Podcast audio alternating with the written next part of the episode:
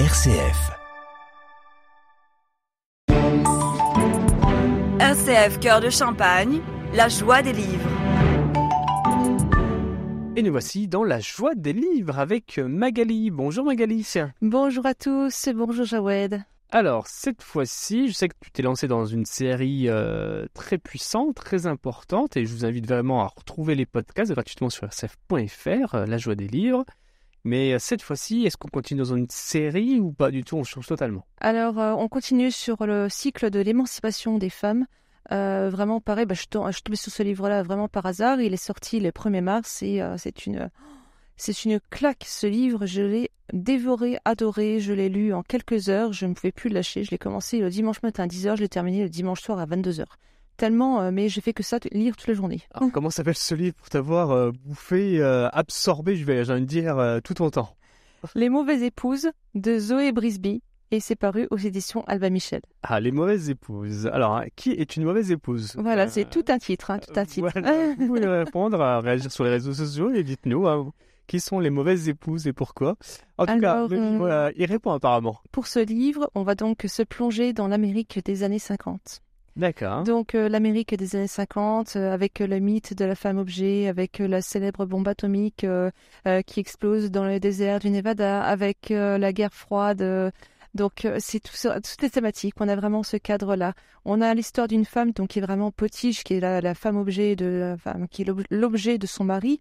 Euh, voilà, parce que pour euh, tout, mari qui se vaut, il faut avoir une bonne épouse, une bonne mère au foyer, à la maison, euh, qui, enfin, qui s'occupe de son petit, son petit chez soi, qui fait la petite popote, qui fait et qui surtout doit être belle et se taire. C'est tout à fait ça, hein, et je pense que tu as un peu adouci un petit peu la situation des femmes aux États-Unis, parce que dans les années 50, c'était beaucoup plus dur. Hein. c'était même le robot ménage humain. Hein, c'est ça, et donc c'est vraiment la, on, euh, l'auteur décrit vraiment un paysage, enfin, oui, un paysage tout en, tout en pastel, donc une banlieue euh, américaine typique, euh, très colorée, où l'image ne doit surtout pas être écornée. Et au final, quand on gratte un peu le vernis, eh bien, on découvre vraiment l'intérieur des foyers. Et donc cette femme-là, qui est donc femme au foyer, qui est l'objet de son mari, euh, bah, elle organise des barbecues atomiques pour épater les voisins. Donc des barbecues atomiques, c'est des barbecues où on peut observer la, bombe atomique exploser juste à quelques mètres d'eux. Mais bon, il y a un périmètre de sécurité, il y a les militaires pour protéger, donc ça va. Mais c'est pas une fiction. Ça ne craint pas. C'est pas une fiction, ça c'est réel. C'est inspiré de faits réels. C'est inspiré de faits réels. Ça se passait vraiment. Et euh, cette, euh, cette femme au foyer va avoir une nouvelle voisine qui, elle, est vraiment de très mauvais genre, même qu'elle porte des escarpins rouges. Donc ça, c'est vraiment de très mauvais genre. Euh, si ça se trouve, c'est une femme de mauvaise vie. En plus, elle vient de New York. Donc euh, voilà, c'est une femme très indépendante, très forte. Et puis, euh, peut-être pas. Peut-être pas. Peut-être que cette femme est battue. Peut-être que cette femme souffre. Et donc, elle va se rapprocher de cette femme.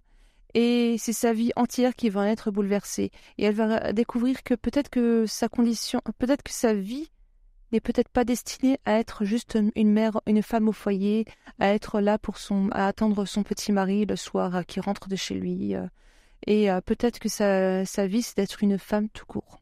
Cette histoire ressemble vraiment à un feuilleton. Hein c'est vraiment super impressionnant.